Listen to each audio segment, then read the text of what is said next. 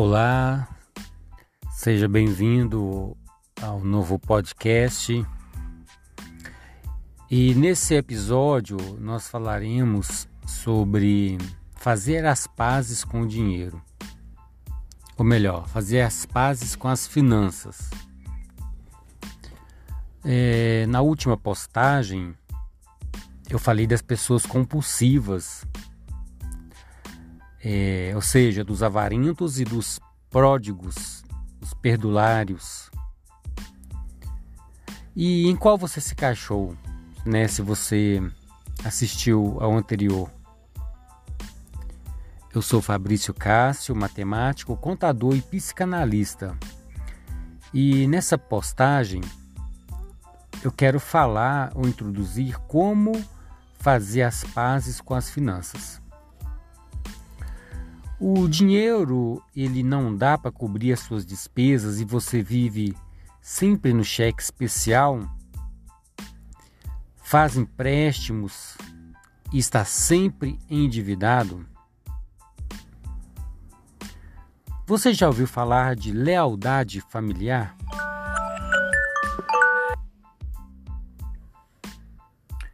Você sente que se você melhorar de vida, alguém na sua família vai ficar chateado? Você se preocupa com, nossa, ala fulano, agora que está ganhando um pouquinho a mais, nem fala com a gente? Aí, se você vive numa comunidade pobre e sente que se você estudar e buscar melhorar a sua vida, você se sentirá deslocado, fora do padrão? Tipo, eu fazer medicina, engenharia, veterinária, se a minha família nem tem o que comer? Se as respostas foram sim para alguma pergunta, você está preso numa lealdade invisível do seu ciclo familiar. Qual é a raiz disso tudo? Alguém implantou essa crença em você. Vamos fazer um teste? Pegue uma nota de 10 reais, 50, qualquer uma que tiver aí. Passe essa nota no seu rosto, no seu pescoço, na sua testa. E o que, que você sente? Nojo? Angústia, sensação de que isso não está certo? Então você está numa crença limitante sobre o dinheiro.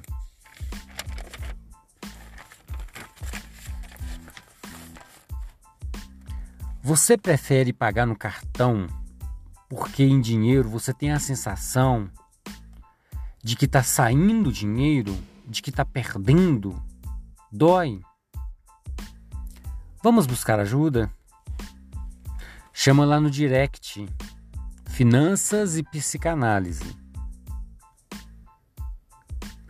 Teve uma época que na qual eu me sentia mal quando eu ia negociar uma conta ou um preço qualquer com o vendedor, eu achava que eu tinha que pagar caro mesmo.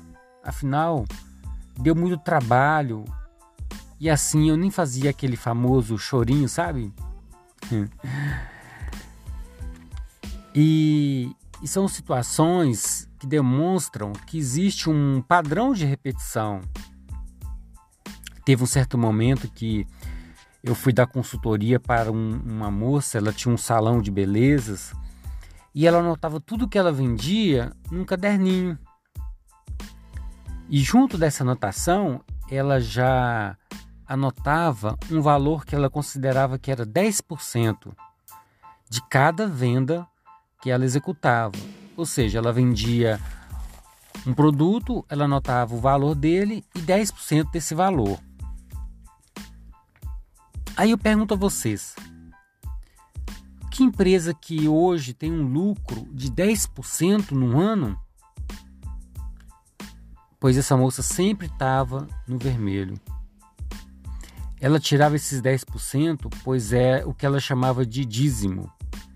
E sem querer entrar nesse mérito religioso, mas ela sempre vivia em prejuízo e foi até fechar. É importante entender que a energia do dinheiro ela tem que fluir para renovar. Pague com inteligência pelos serviços e tente rever os seus conceitos. Vamos fazer terapia para sair desse círculo? Gostou? Compartilha. Se não gostou, compartilha também para que as pessoas saibam aquilo que você não gosta. Um abraço.